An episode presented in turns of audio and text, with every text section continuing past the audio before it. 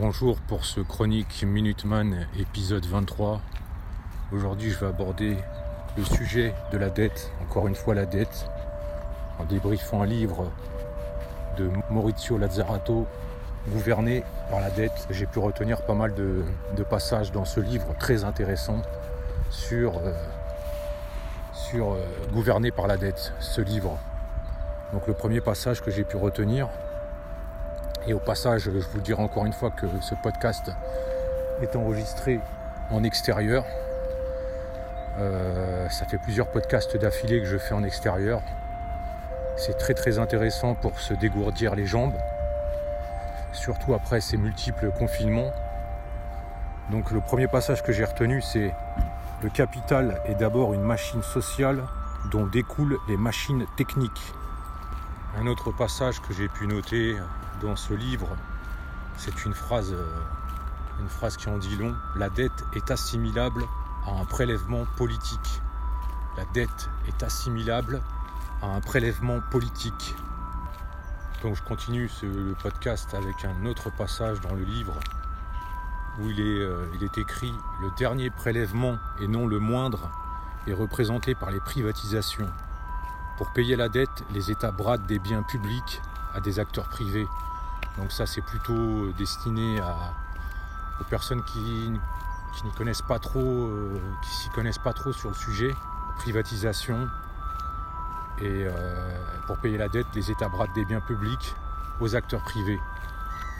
J'enchaîne avec un autre passage dans le livre où il est écrit Le capital traite la terre, la matière et les vivants qui y prolifèrent comme des objets exploitables. L'appropriation extensive entre parenthèses colonisation, impérialisme, division du travail, est couplée à une appropriation intensive, entre parenthèses épuisement des ressources naturelles, pollution industrielle et nucléaire, dérèglement climatique, etc. Un autre passage dans le livre où il est écrit Ce n'est pas en nous pliant aux injonctions de remboursement de la dette que nous pouvons nous en libérer. Ce n'est pas un acte de paiement, mais par un acte politique par un refus que nous pouvons rompre la relation de domination de la dette. Ensuite, un peu plus loin, le remboursement de la dette qui est imposé aux peuples européens est une arme politique pour intensifier et accomplir le projet néolibéral. Tout le monde sait bien que du point de vue quantitatif, entre parenthèses, les sommes sont trop importantes, comme du point de vue qualitatif, toujours entre parenthèses, dans le capitalisme financier, la dette est infinie, la dette est impayable. Nous devons assumer ce dispositif et le renverser, donner un autre sens à l'impossibilité de rembourser tout simplement en ne payant pas. Autre phrase encore que j'ai pu noter, par eux-mêmes, les libéraux n'auraient jamais osé autre chose qu'une démocratie de propriétaires. Un autre passage, pour aligner la société et la démocratie sur la valorisation capitaliste, le néolibéralisme met de côté toute protection de liberté et n'hésite pas à produire une gouvernementalité autoritaire post-démocratique. Ce qui donne au capitalisme son apparence, son illusion de libéralisme. Il n'a jamais été libéral, il a toujours été capitalisme d'État. Passage suivant. La démocratie aujourd'hui, comme à l'époque impérialiste, est contournée par des techniques de gouvernementalité transnationale qui ont leur foyer actif dans le capital financier. Je répète ce passage euh, une seconde fois. La démocratie aujourd'hui, comme à l'époque impérialiste, est contournée par des techniques de gouvernementalité transnationale qui ont leur foyer actif dans le capital financier. On va finir ce podcast par un avant-dernier passage où j'ai pu noter, nous savons une chose que Marx ne savait pas, tout acte productif du capital est aussi et en même temps un acte destructif. Ce n'est donc pas seulement l'homme et la nature, mais aussi la science et la technique qu'il s'agit de libérer de l'emprise du capital et du travail.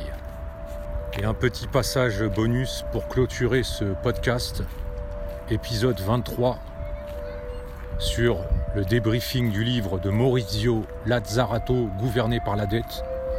Un passage où il a écrit Le travail, la production, les producteurs ont été à la fois la force et la faiblesse de la tradition communiste.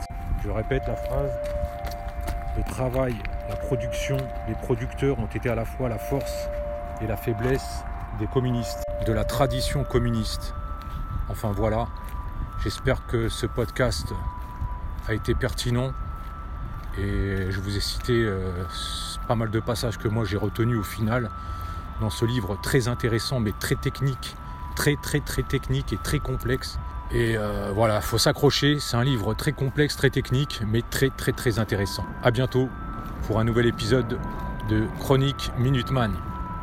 Je vous rappelle la référence euh, de cet essai de Maurizio Lazzarato, Gouverné par la dette, qui est sorti aux éditions Les Prairies Ordinaires en 2014. A bientôt pour un nouvel épisode de Chronique Minuteman.